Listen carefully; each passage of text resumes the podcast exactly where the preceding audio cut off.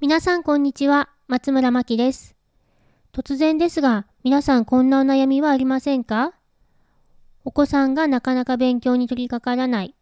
ゲームや YouTube ばかりで勉強したくない。勉強しなさいはもう言いたくない。これは小学生の息子を持つ私の悩みでもあります。子供には時間の概念がありません。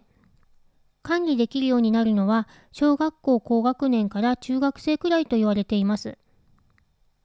また、やらなければならないことがあっても、まだまだ長い時間できません。大人もそうですが、終わりが見えなければやる気も起こりません。そこで最初に取り掛かることですが、そもそも勉強しやすい環境が整っているかをチェックしてみます。ゲーム機やスマホ、タブレットや漫画などが目につくところにはないか、テレビがついたままではないか、下のお子さんが隣でおやつを食べているなどをしていないか、これらをチェックした後に、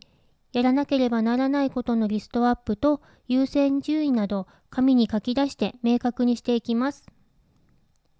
そして最後に、いつ勉強したいか、どこで勉強したいか、何を勉強したいか、その子に合った勉強がやりやすい時間と場所と内容を子どもと話し合って見つけていきます。例えば、おやつを食べてからリビングのテーブルで計算問題をする。夜ご飯の前にパパの書斎で漢字練習など子供に決めてもらいます。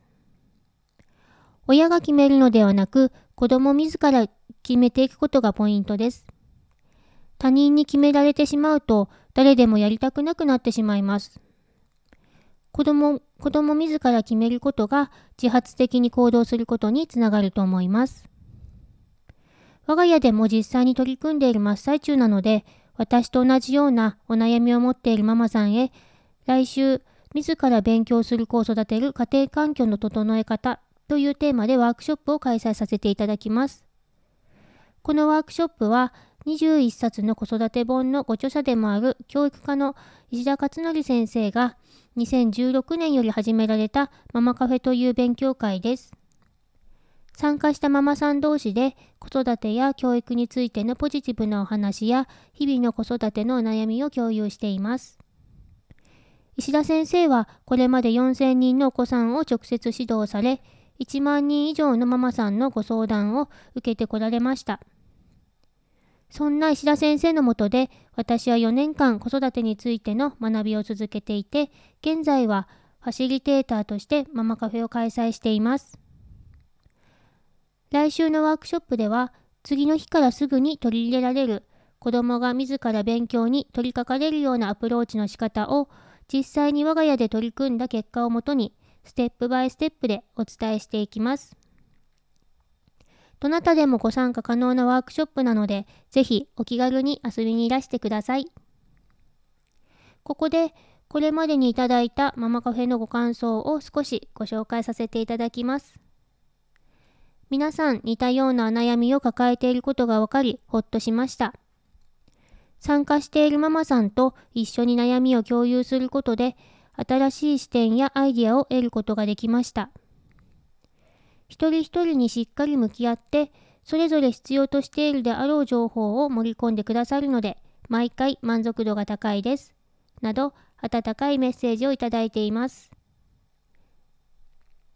リアルのママ友にはなかなか話せない悩みも、一期一会のママさん同士だから相談できたり、自分の子と同じようなお子さんの体験談を聞ける機会は、実はなかなか少なかったりします。日々の子育てに奮闘しているママさんのストレス解消の場としてご利用いただけたらと思います。最後に来週のママカフェの紹介詳細になります。テーマは自ら勉強する子を育てる家庭環境の整え方。11月15日火曜日と11月18日金曜日、どちらも10時から参加費1000円で開催いたします。どちらも同じテーマでの開催になりますので、ご都合よろしい日程でご参加いただけたらと思います。少しでも気になりましたら、説明欄のリンクから詳細をご確認ください。それでは、最後までお聴きいただきありがとうございます。松村真希でした。